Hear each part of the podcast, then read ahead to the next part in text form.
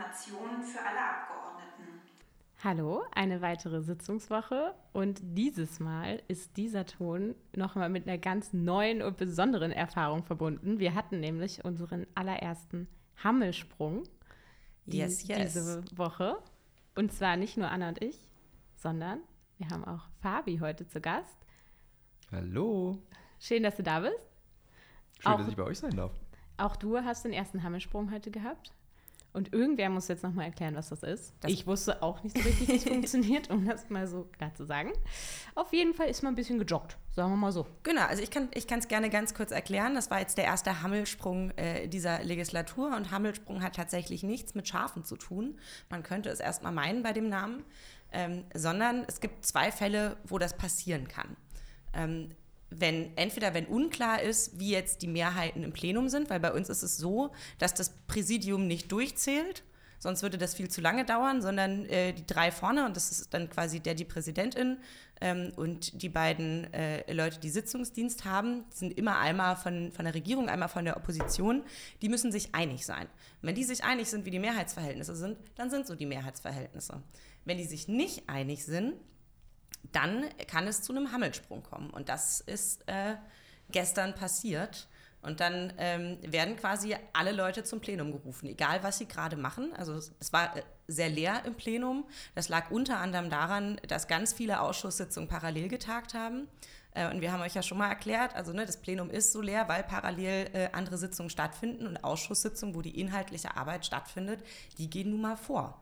So, und dann war es leer und dann fing es auf einmal an zu tuten. Dann kam erst die Nachricht, kommt bitte alle ins Plenum, es ist super wenig los. Und wir waren so, naja, wir sitzen im Ausschuss, so, wir befragen gerade Minister Habeck, hm, schwierig. Ähm, und dann kam äh, die Nachricht Hammelsprung, jetzt sofort ins Plenum. Und dann ging dieses Tröten los, was ihr auch aus unserem Intro kennt. Äh, und alle sind quasi äh, zum Plenum geeilt. Und dann gibt's gejoggt. Da, du bist gejoggt, ich bin geeilt. Ähm, und dann gibt's du, dann, Fabi, bist du gejoggt oder geeilt? Ich glaube, ich bin eher, bin eher geeilt. Okay. und dann gibt es da so drei Türen. Ähm, dann müssen alle den Plenarsaal verlassen, alle anderen Türen werden zugemacht ähm, und äh, dann wird quasi einzeln gezählt. So, es gibt die Tür, wo, wo, wo drüber steht Ja, wo Nein steht und wo Enthaltung steht. Ähm, und äh, dann äh, sind die, die SchriftführerInnen, die wir äh, gewählt haben, stehen dann links und rechts an der Tür und zählen laut mit. Also man muss einzeln durchgehen, zählen laut mit, wie viele Abgeordnete das waren. Und man darf den Plenarsaal auch erst verlassen, wenn das fertig ist, weil sonst könnte man ja rausgehen und durch die Tür wieder reingehen. Das will man verhindern. Das heißt, ähm, dann ist man erstmal im Plenarsaal eingesperrt, äh, bis das fertig ist. Man sollte also auf jeden Fall vorher auf Toilette gehen. Ähm, und eigentlich total aberwitzig, wie es dazu kam. Es, der Grund, warum wir diesen Hammelsprung hatten, ist, äh, dass die Union beantragt hatte, den Kanzler herbeizuzitieren. So, also ihn, ihn, quasi zu verpflichten, jetzt sofort ins Plenum zu kommen, alles stehen und liegen, liegen zu lassen, nicht weiterzuarbeiten, sondern ins Plenum zu kommen. Ähm, weil die eine aktuelle Stunde äh, beantragt hatten oder auf die Tagesordnung gesetzt hatten. Und das Aberwitzige dran ist, dass Olaf irgendwie direkt vorher anderthalb Stunden zur Regierungsbefragung da war und die ganzen Fragen schon beantwortet hat. Ähm, deswegen mussten wir alle stehen und liegen lassen und unterbrechen. Ich habe schon gesagt, bei mir war es äh, die äh, Ministerbefragung von Robert Habeck in, im Digitalausschuss. Der hatte auch nur bis 16 Uhr Zeit. Ähm, das heißt, äh, wir konnten das nicht fertig machen, was echt schade war. Und äh, Fabi, bei dir war es, glaube ich, noch eine Nummer krasser. Ja, ich saß äh, auch im Ausschuss. Äh, wir hatten eine Sondersitzung des Auswärtigen Ausschusses, weil wir ja diese Woche auch dabei sind, den Beitritt zur NATO von, von Schweden und Finnland ähm, im Bundestag zu beschließen und zu ratifizieren. Und deswegen war es natürlich eigentlich umso verrückter in so einer historischen Situation, äh, in der man da im Ausschuss zusammensitzt und eben genau diese Sache diskutiert, dann plötzlich rausgeholt zu werden wegen äh, eben so einer, du hast es ja gerade schon er erklärt, wegen so einer, ähm, den, den Kanzler herzuzitieren. Das war schon ziemlich verrückt. Und weil für uns die Frage war, äh, von dem Eilen und Joggen, ähm, das war auch eine sehr, sehr spannende Erfahrung da, wie Anna du schon gerade gesagt hast, die alle in ihren Ausschüssen saßen, bewegte sich dann so eine Masse von Abgeordneten aus den Ausschüssen Ausschussräumen raus und wie so ein kleiner Ameisenhaufen und so eine Ameisenstraße rein ins Plenum. Ja, und da hast du ja schon ein bisschen klar gemacht, welche Verantwortungen du für uns als Bundestagsfraktion äh, hast. Magst du noch mal ganz kurz äh, sagen, wo du herkommst, wo dein Wahlkreis ist, für unsere Zuhörerinnen und Zuhörer und was du eigentlich hier für die SPD-Bundestagsfraktion so machst? Genau, ja, mein Wahlkreis erstmal, ähm, auch ganz spannend, äh, Wahl Landkreis Sächsische Schweiz Osterzgebirge äh, in Sachsen. Ich äh, sage immer, wenn Leute mich fragen, wo ist denn das eigentlich, sage ich immer, das ist alles zwischen Dresden und der tschechischen Grenze die Elbe hoch. So, ich glaube, das fasst das ganz gut zusammen. Und äh, was mache ich? Ja, ich sitze im Ausschuss für Menschenrechte und humanitäre Hilfe, im Ausschuss für die Angelegenheiten der Europäischen Union und bin noch stellvertretendes Mitglied im Auswärtigen Ausschuss, weswegen ich auch an dieser Sondersitzung teilgenommen habe. Und auch eine Sache, die mir noch ganz wichtig ist, weil sie immer viel zu selten äh, beachtet wird. Ich sitze auch noch in der Parlamentarischen Versammlung des Europarates Kurze Erklärung, das ist ein Gremium, was nichts mit der EU zu tun hat, sondern da sind auch noch viel mehr Staaten Mitglied, die sich äh, in Europa um Menschenrechte kümmern und ähm, da auch äh, Beschlüsse fassen zu verschiedenen Themen und sehr dahinterher sind, dass auch alle Staaten, die in Europa sind, äh, auch die Menschenrechte einhalten. Und das ist eigentlich ein wichtiges Gremium, aber das wird viel zu selten besprochen. Das einzige Mal, dass das wirklich Thema war, als wir ähm, dann im, im März März war es, ähm, Russland da auch rausgeworfen haben, weil sie natürlich in einer verrückten Art und Weise und ganz schlimme Menschenrechtsverletzungen natürlich auch mit diesem Angriffskrieg begehen. Hm. Ich habe immer den Eindruck, dass gerade so in diesen internationalen Bereichen, also auch aller Selbstkritik sozusagen, dass das immer super schnell unterm Radar ist. Also ich weiß nicht, wie du das so empfindest oder wie ihr das so empfindet, aber wie ist das so für dich, wenn du diese ganzen Themen, also wir fokussieren uns ja zu Recht auch auf den Angriffskrieg, wobei ich auch da sagen muss, ähm, die Aufmerksamkeit schwindet, finde ich auch schwierig. Aber es gibt ja noch viel mehr Themen, die auch relevant sind. Und gerade die EU können wir, glaube ich, sagen, wir sind logischerweise auch alle Users und das ist irgendwie für uns ja ein mega wichtiges Thema. Ähm, ja, da ist, wird eigentlich auch nicht so tiefgehend drüber gesprochen, oder? Also wie, wie nimmst du das so wahr? Ich habe immer so das Gefühl, es wird vor allem über die EU gesprochen, wenn es irgendwo hakt. Und das tut es ja oft genug und da hat es in der Vergangenheit sowieso, ähm, aber viel zu wenig über, über auch die positiven Dinge gesprochen. Und äh, da möchte ich auch sagen, hatten wir ja jetzt in den letzten Monaten sicherlich auch durch diesen schlimmen Krieg na, plötzlich eine, eine, neue Dynamik. Und äh, wir sprechen gerade in der Europäischen Union über Dinge, vor denen wir vor drei Monaten niemals geglaubt hätten, dass wir sie irgendwie darüber sprechen. Ne? Also die ganzen Erweiterungsprozesse, ähm, was den Westbalkan betrifft, was äh, die Moldau und die Ukraine betrifft, das sind ja alles Sachen, da hätte man sich vorher gar nicht vorstellen können, dass da nochmal ernsthaft drüber gesprochen wird. Genauso Abschaffung des Einstimmigkeitsprinzips. Da ist ja auch eine kurze Erklärung. In vielen Bereichen, äh, in denen die Europäische Union entscheidet und der Europäische Rat, also quasi die Ländervertretungen, Entscheidungen entscheiden, muss das einstimmig geschehen. Und das ist natürlich ein riesengroßes Problem, weil gerade bei eben 27 Ländern, auch teilweise mit völlig anderen, äh, völlig anderen Politiken, ist es natürlich so, dass es total schwierig ist, da einen Konsens zu finden. Wenn man das ein bisschen aufweichen könnte, in dem Sinne, als dass man da Mehrheitsentscheidungen hat, dann wäre die EU natürlich auch viel handlungsfähiger. Und was die Frage allgemein von so internationaler Politik und Aufmerksamkeit betrifft, ist natürlich so, dass wir so viele Baustellen am Ende des Tages haben. Auch ja eben gerade jetzt, das sehen wir an den verschiedensten Ecken der Welt, also auch was, was Nahrungsmittel betrifft, was mhm. die Ukraine betrifft. Das sind so viele Sachen, äh, dass es natürlich schwierig ist, das alles im Fokus zu behalten. Und das ist dann natürlich eben auch unsere Aufgabe, ähm, vielleicht an der einen oder anderen Stelle auch in dem Sinne äh, uns so intensiv zu beschäftigen, dass man Dinge kommen sieht und auch adäquat darauf reagieren kann, auch wenn sie vielleicht in der öffentlichen Wahrnehmung, in der großen Breite jetzt noch gar nicht so präsent sind. Mhm. Ich habe zu den europäischen und internationalen Gremien und dem Einstimmigkeitsprinzip habe ich auch noch eine kleine Story. Ich weiß nicht, ob ich die schon mal erzählt hatte. Ich bin ja Mitglied der Ostsee-Parlamentarierinnenkonferenz, also stellvertretendes Mitglied, aber jetzt bin ich Berichterstatterin für Munitionsberäumung in der Ostsee. Das heißt, ich darf zu den Sitzungen immer mit dazu ähm, und war ja äh, vor einiger Zeit bei der Working Group äh, Climate Change and Biodiversity. Ähm, und da haben wir dann auch am Ende quasi ein Papier beschlossen. Äh, und das muss auch einstimmig erfolgen. So, und dann hatten wir eine sehr lange Debatte äh, mit den KollegInnen aus Polen darüber, ob Atomstrom jetzt grün ist oder nicht. Ähm, und das ist ja auch was, was diese Woche im Europaparlament war äh, und was leider nicht geklappt hat. Also ähm, das, das ist jetzt erstmal so, dass äh, beschlossen wurde, dass Atomenergie und Gas als Übergangstechnologie als nachhaltig äh, äh, gelabelt wird, was ich komplett anders sehe. Ähm, und bei der äh, Working Group war es dann auch so, dass man irgendwie Formulierungen finden musste, äh, mit denen am Ende alle einverstanden sind. Und das schwächt natürlich so ein Papier ungemein ab. Auf der anderen Seite ist es ist das halt das Papier, mit dem man dann später, die man, das man an die Regierung äh, schickt, an die Parlamente ähm, und sagt, da haben wir uns einstimmig drauf geeinigt so macht mal. Das hat dann natürlich nochmal eine andere Wirkung, als wenn man sagt, da haben wir uns mehrheitlich mhm. drauf geeinigt. Mhm. Aber wie siehst du denn das, wenn du jetzt die Diskussion so, sag ich mal, von intern betrachtest? Also ich glaube, wir, auch Anna und ich haben natürlich eine Meinung dazu, wie die EU sich weiterentwickeln muss und wie da, welche Diskussionen da wichtig sind. Aber hast du das Gefühl, dass sozusagen dieser Krieg diese Einigkeit, die ja immer vielfach auch so beschrieben wird, dass das echt ist und dass es wirklich weiterentwicklungsfähig ist? Oder würdest du eher sagen, das ist eine Momentaufnahme und hat irgendwie viel damit zu tun, dass man gemeinsam, also gemeinsam natürlich irgendwie gegen, gegen Russland steht, aber ja, es ist eigentlich nicht mehr. Weil ich schon finde, wir haben gerade mit Blick auf die EU diese Frage, sind wir ein geopolitisches Projekt oder sind wir auch wertegebunden? Und ja, wie, wie siehst du das? Wie wird das so diskutiert oder wie empfindest du da auch die Debatten? Also ich glaube schon, dass man sagen kann, dass auch dieser Krieg schon Dinge verändert hat, weil auch vielen klar geworden ist, ähm, so ein Stück weit, denen vorher vielleicht nicht klar war, was machen wir ja eigentlich in der Europäischen Union und was bringt das alles, ähm, auch natürlich nochmal ganz klar der Wert klar geworden ist und wir schon, finde ich, erleben, dass es da eben eine Dynamik gibt und dass man auch gewillt ist, sich an den verschiedenen Stellen zu einigen, wo das vielleicht vorher nicht so der Fall war. Das würde ich schon sagen, ist eine dauerhafte Sache, aber das muss sich dann eben auch in Konsequenzen niederschlagen. Und wir hatten ja diese wunderbare Konferenz zur Zukunft Europas, wo es sehr viele Vorschläge auch in Bürgerinnenform ähm, gab, wie die Europäische Union in Zukunft weiterentwickelt werden soll. Und da ist eben so eine Frage von Abschaffung, äh, Einstimmigkeit ein ganz wichtiges Instrument, um dass eine Europäische Union eben auch in den verschiedenen Fragen handlungsfähig sein kann. Und ich finde schon, dass wir und ja auch unserem Verständnis von Europa und was ja gerade gesagt, das ist ja schon auch ein, ein, Grundwert von uns, europäisch zu sein, dass man da natürlich schauen muss, dass es eben nicht nur so eine geopolitische Union oder so eine Wirtschafts- und Währungsunion ist, sondern dass es eben auch in den sozialen Aspekten vorangeht.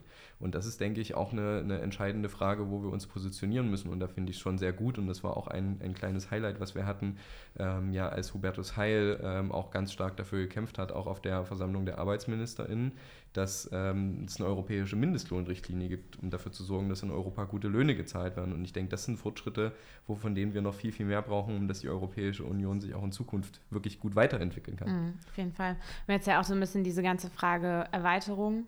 Ähm, da haben wir beide auch super viel drüber gesprochen, ähm, auch in der Juso-Gruppe hier im, im, Parlament auch viel diskutiert drüber. Ähm, wie wollen wir damit umgehen? Aber vor allem auch, was ist mit ähm, mit den Staaten, die gerade besonders unter Druck sind und die auch ganz doll Angst davor haben, zu Recht, glaube ich, dass Russland sagt, ihr seid als nächstes dran. Ähm, du warst ja in Moldau. Magst ja. du mal ein bisschen erzählen, wie es da so war? Also die, die Reise nach Moldau war äh, wirklich eine sehr, eine, eine sehr schöne Reise erstmal, auch weil man sieht, dass in diesem Land wirklich viel vorangeht. Ähm, weil man sieht, dass die Menschen da natürlich dafür kämpfen, auch ein Teil Europas zu sein, ein Teil der europäischen Gemeinschaft zu sein. Und wie du schon sagst, man muss ja da schon äh, auch große Sorge haben. Also die Bevölkerung in der Moldau und das erlebt man allgemein, wenn man in Osteuropa unterwegs ist. Ich war auch beispielsweise in Polen und man sieht ganz stark, dass die Leute wirklich Angst vor davor ja, haben. Zu Recht ja auch. Nicht Hätte nur so auf so einer inhaltlichen Ebene, sondern auch eine ganz emotional nachvollziehbare Angst. Und ähm, gerade, dass äh, auch Länder wie die Republik Moldau, die auch ja nicht unter dem irgendwie Dach der Europäischen Union sind, was ja auch ein sicherheitspolitisches Dach ist, dass die sich ganz klar positionieren und sagen, wir wollen nicht zu Russland gehören, sondern wir wollen zu Europa gehören und wir wollen Teil davon sein und wir nehmen dafür natürlich auch gewisse Gefahren in Kauf, auch wenn wir über Sanktionen zum Beispiel reden, ähm, dann ist das sicherlich ein sehr, sehr schönes Zeichen und das haben die da äh, auch sehr, sehr klar mhm. gemacht, dass das einen ganz klaren Weg dahin hat und auch äh, mit der Regierung, die sie da haben, zwei wirklich tolle Frauen, eine tolle Präsidentin und eine tolle Premierministerin. Und ich denke, und habe mich wirklich dann sehr gefreut, als wir dann zurückkamen und zwei Tage später ähm, auch die Entscheidung so war, ähm, dass man die Moldau auch in diesen Beitrittsprozess schicken will. Ich finde das eine sehr, sehr gute Sache und freue mich sehr darüber und ähm, freue mich auch sozusagen, dass der Weg für sie jetzt da auch weitergeht. Muss natürlich aber auch ganz klar sagen, immer, äh, das hat natürlich auch Konsequenzen, was den westlichen Balkan betrifft. Ne? Also man kann jetzt nicht auf der einen Seite sagen, irgendwie die Länder, die jetzt neu mhm. dazukommen, ähm, die nehmen wir jetzt, äh, machen wir einen, einen, schnell, möglichst schnellen Weg und die Länder, die sich schon sehr, sehr lange darum bemühen, Teil irgendwie dieses europäischen Projektes zu werden, die bleiben außen vor. Deswegen finde ich es auch sehr, sehr wichtig, dass wir immer wieder betonen, dass es für uns auch bedeutet, dass die Länder im westlichen Balkan eine Perspektive brauchen. Es zeigt aber, finde ich, auch, dass mit diesem Angriffskrieg, den wir gerade in Europa erleben, dass die demokratischen Staaten Europas zusammenrücken und dass wir uns eben nicht aufspalten lassen. Und das ist ja eigentlich genau das, was Putin erwartet hatte äh, und womit er jetzt auf die Nase fliegt. Und eine Sache würde ich gerne zum Krieg noch sagen, weil du auch vorhin meintest, ähm, es rückt irgendwie so ein bisschen in den Hintergrund. Was ich total nicht nur schwierig, sondern gefährlich finde, sind irgendwie, es gab doch jetzt wieder so einen so einen, äh, offenen Brief von äh, Intellektuellen, die quasi sofortige mhm. äh, Waffenruhe und Friedensverhandlungen gefordert haben. Das verkennt halt total die Situation, die wir da ja. haben. Das sieht halt so aus, als hätten wir da quasi zwei gleichwertige PartnerInnen und irgendwie sind die sich halt nicht so ganz klar, aber da muss man jetzt halt mal verhandeln. Es ist ein Land, was ein anderes souveränes ja. Land angegriffen so hat. Ist es. Und das, also da, da kann man nicht sagen, na, dann macht jetzt mal Waffenruhe und, äh, und äh, verhandelt mal. Also, also aus was für einer Position heraus das irgendwie auch passiert. Ne? Die UkrainerInnen verteidigen gerade ihr Land. So, ne? Die verteidigen ihr Land und irgendwie drei Kilometer von, von der Frontlinie entfernt ernten die. Das ist der Wahnsinn, was die da gerade machen. Und ich habe unfassbare Hochachtung vor den Menschen in der Ukraine und deswegen finde ich es auch richtig, dass wir die Ukraine unterstützen. Ähm, und da jetzt zu sagen, naja, dann äh, verhandel doch mal, ähm, finde ich völlig paternalistisch von oben herab und vermessen. Das, das auf jeden Fall. Also das ist natürlich ganz klar und das finde ich auch immer wichtig zu formulieren. Die Ukraine sind diejenigen, die am Ende darüber entscheiden müssen, Richtig. wie ein Frieden aussehen kann. Und da sind wir nicht in der Position, aus unserem gemütlichen Deutschland äh, da jetzt vorzuschreiben, was sie denn jetzt bitte da irgendwie schlucken müssen, damit wir endlich hier wieder Frieden haben.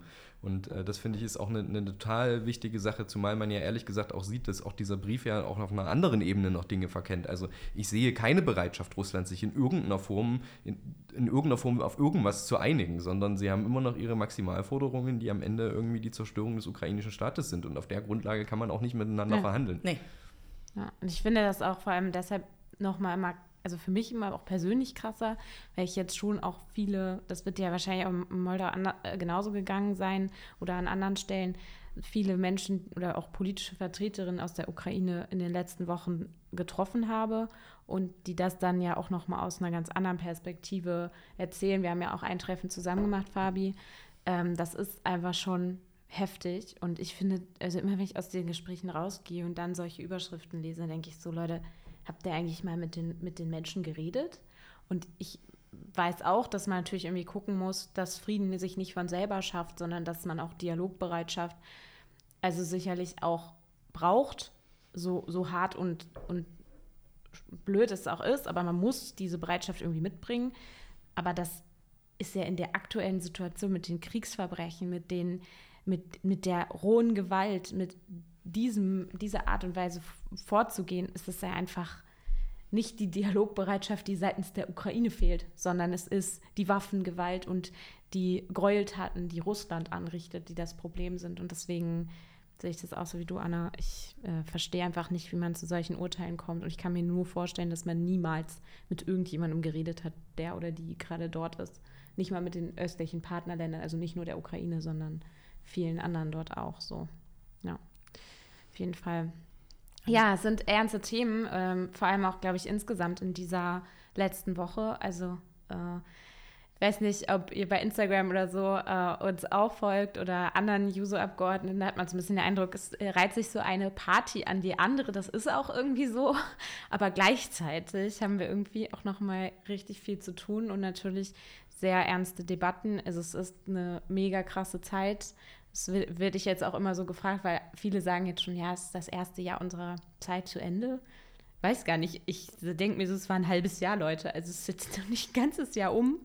Aber äh, eigentlich ist es doch dann schon eine Zeit, die wir so hinter uns haben. Ich weiß nicht, wie, wie empfindet ihr das? Habt ihr das Gefühl, wir sind schon ewig hier oder eher? Nee, überhaupt nicht. Ich habe so das Gefühl, man, man, kommt jetzt so, so langsam rein. So, ja. ne? Also der letzte Haushalt, da hatten wir auch drüber gesprochen, war ja unser erster, den wir mitgemacht haben. Und da irgendwie erstmal durchzublicken, äh, war ja, ich, ich würde jetzt mal sagen, eine Herausforderung. Ähm, und gut, wir haben jetzt die letzte Sitzungswoche vor der Sommerpause. Ähm, deswegen ist, glaube ich, auch noch mal echt viel. Also ich weiß nicht, ob ihr, ob ihr das auf, auf Instagram oder so verfolgt habt, aber wir hatten jetzt gerade eben, hatten wir fünf namentliche Abstimmungen.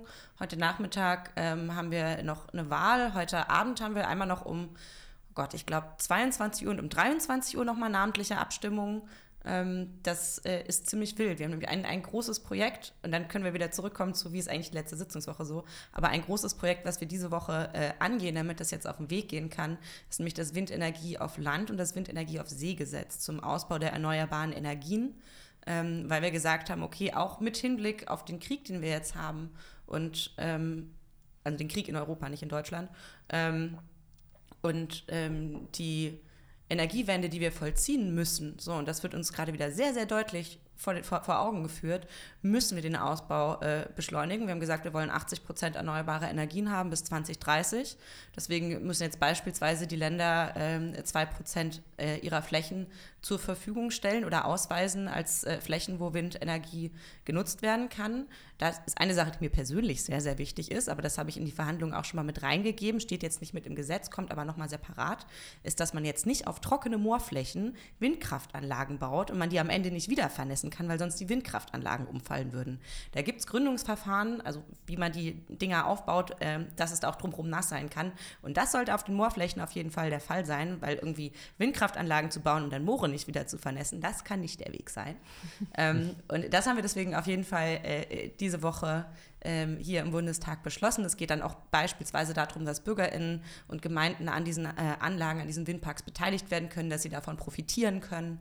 Ähm, der nächste Schritt muss dann sein, und das äh, war ja auch Teil der Riemser Erklärung, äh, den äh, die äh, Ostministerpräsidentinnen und Olaf äh, gemacht haben, dass wir bei den Netzentgelten ran müssen, weil aktuell ist es so, dass die Nordländer, da wo quasi die erneuerbaren Energien beispielsweise offshore produziert werden, dass die die höchsten Netzentgelte zahlen.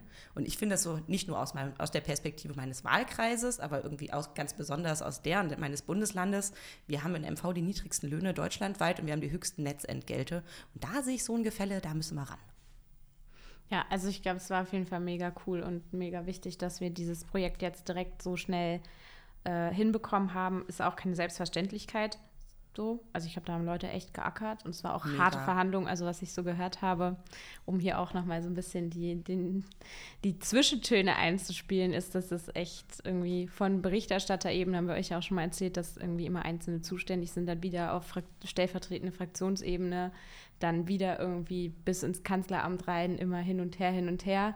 Aber jetzt eben so ein riesen fettes Paket, was, glaube ich, dem Ganzen irgendwie einen Kick gibt, wie wir ihn noch nie, wie wir ihn noch nie hatten.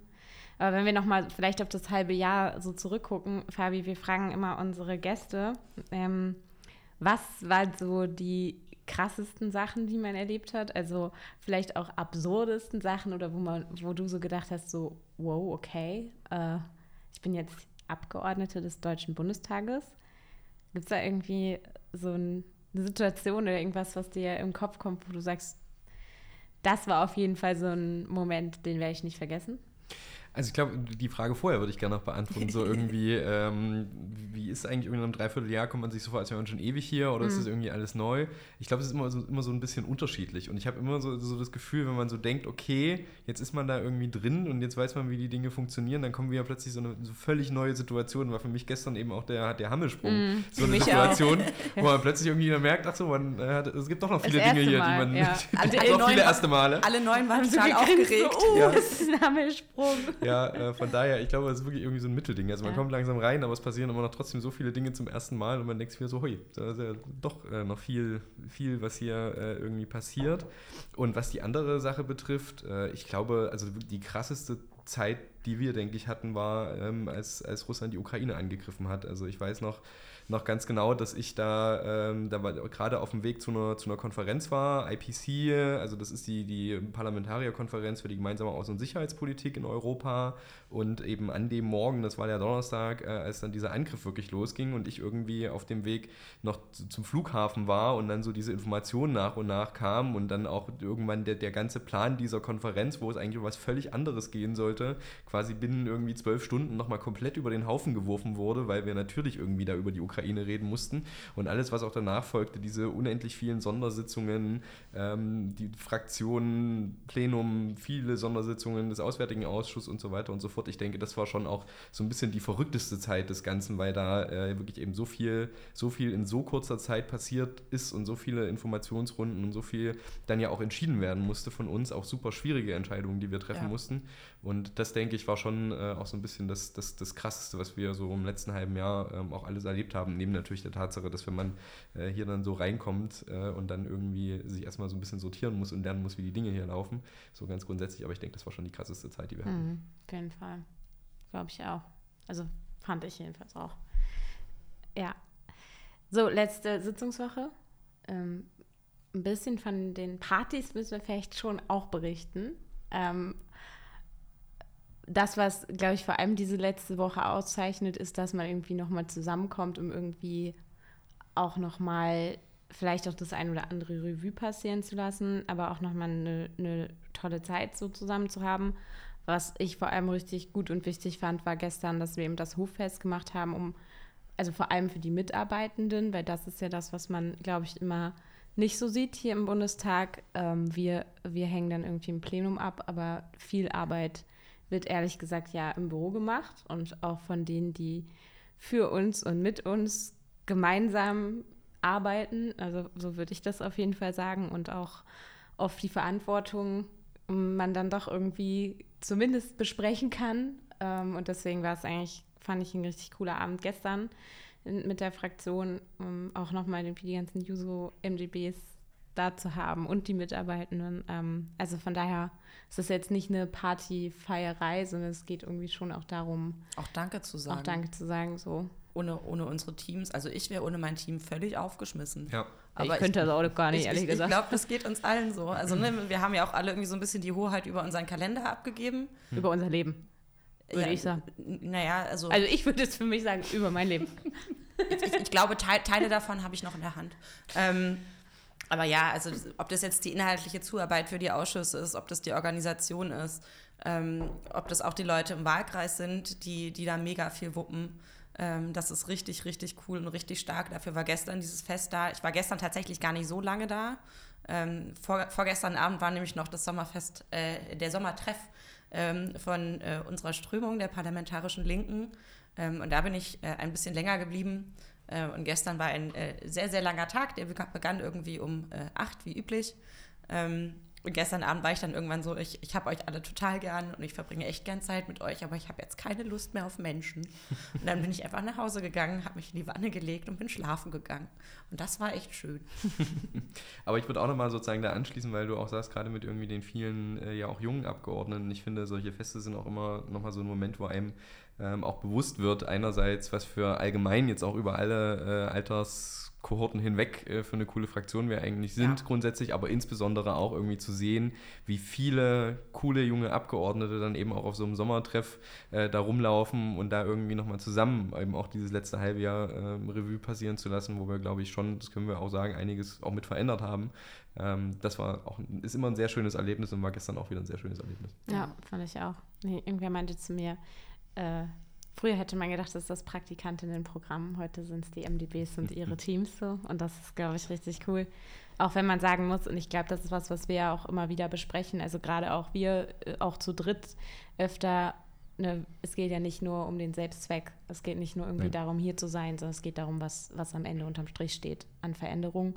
Und da äh, gibt es noch ein Projekt, was mir wichtig ist, weil ich schon auch nochmal ansprechen möchte, weil ich hoffe, dass ihr alle, die ihr zuhört, das auch genauso wichtig findet wie ich und das ist das 9-Euro-Ticket. Ähm, da gibt es nämlich auch auf jeden Fall noch wesentlichen Diskussionsbedarf. Vielleicht habt ihr das ja auch mitbekommen, dass es mega der Erfolg war. Vielleicht habt ihr es, ich hoffe, ihr habt es auch alle selber, ehrlich gesagt.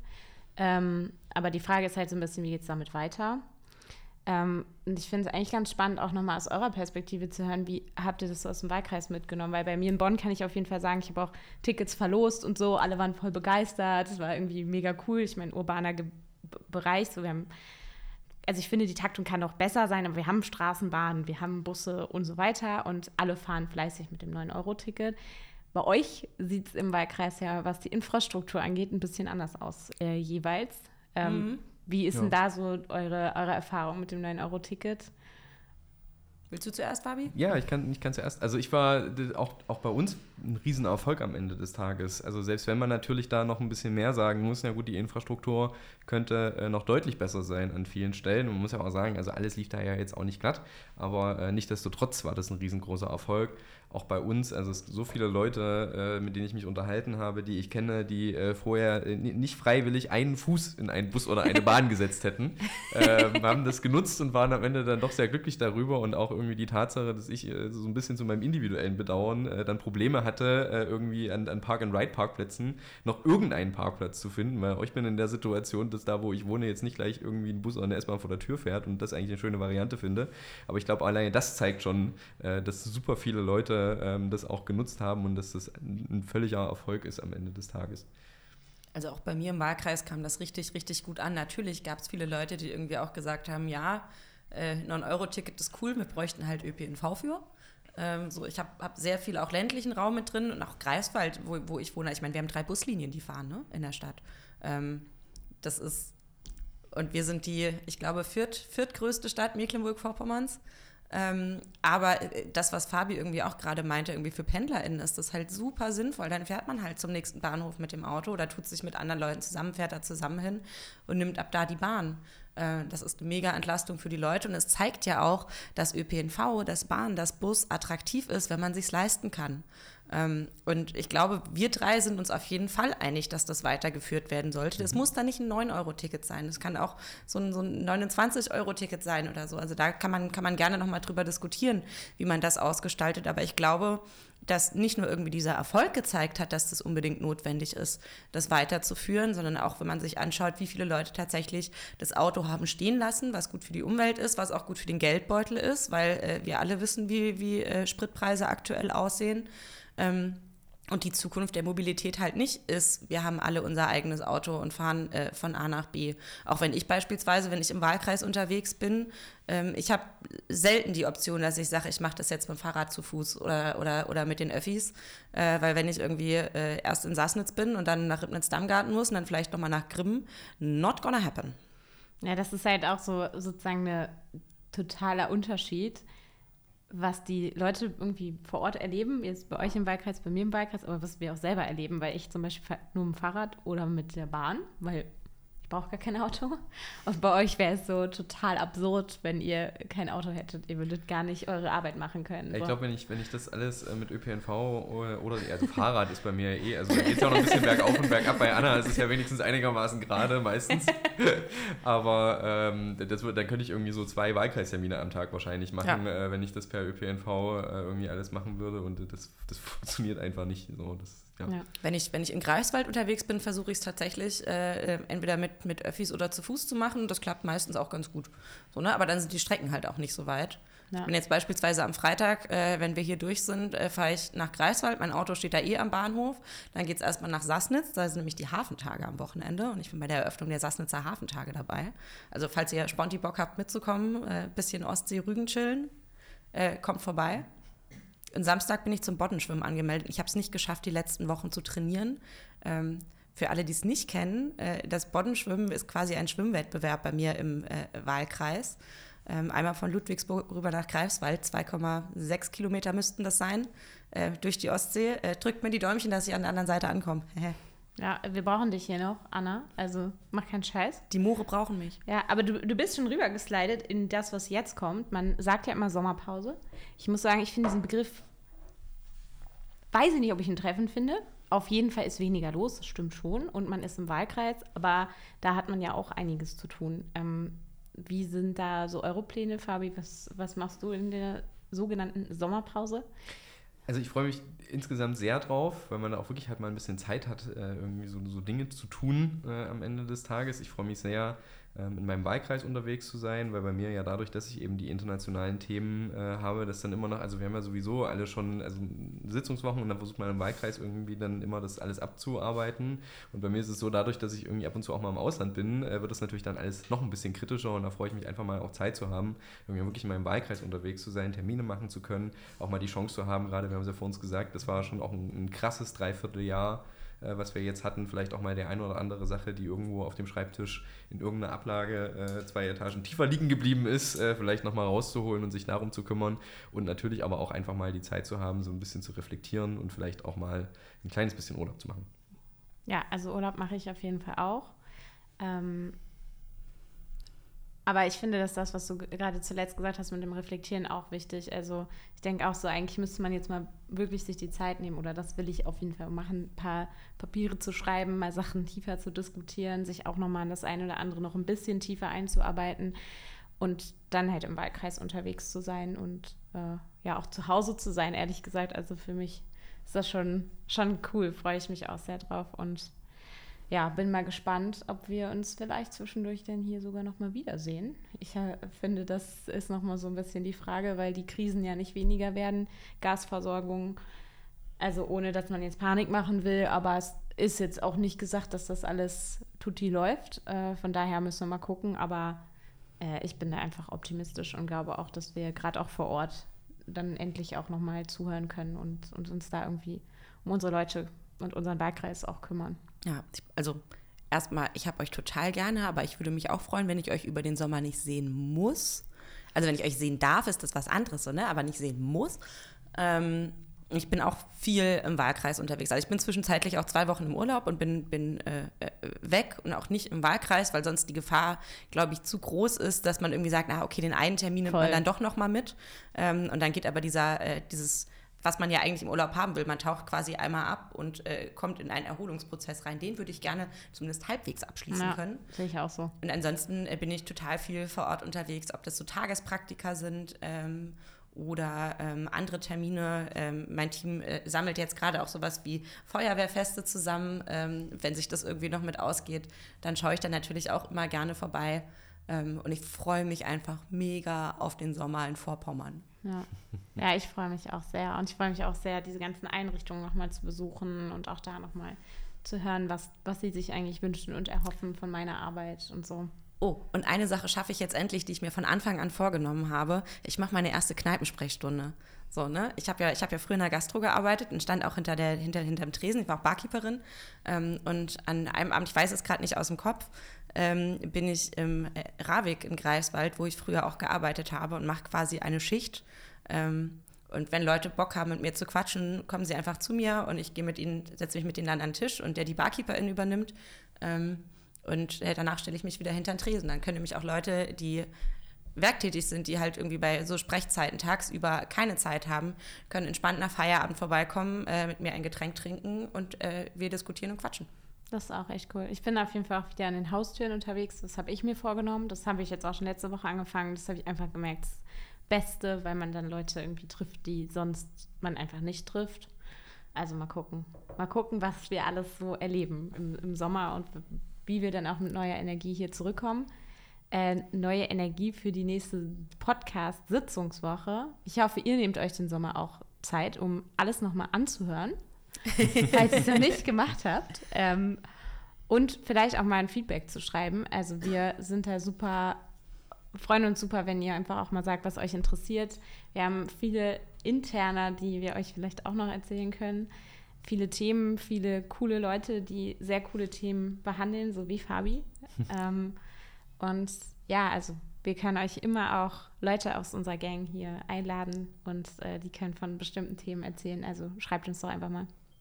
Ich hätte vielleicht noch eine kleine, die ich vor uns vergessen habe, eine wichtige Sache, die auch ganz gut zur Sommerpause passt, die europapolitisch diese Woche noch passiert ist. Ähm, ab dem 01.01.2023 äh, hat Kroatien, dieses wunderschöne Land am Mittelmeer, äh, dann auch den Euro. Das heißt, in der nächsten Sommerpause, äh, wenn Alle ihr vielleicht dazu kommt, nach Kroatien zu fahren, äh, müsst ihr nicht mehr mehr Geld tauschen. Das ist vielleicht auch so ein gutes äh, Europa-Erleben-Ding nochmal so zum Abschluss. Ja, das ist richtig cool. Ja. Fabi, cool, dass du da warst. Sehr gern. Ja, vielen, vielen Dank. Euch äh, eine schöne äh, quasi Sommerpause. Ähm, wir hören uns wieder im September und ich würde sagen, bis Baltikum. Ciao. Tschüss.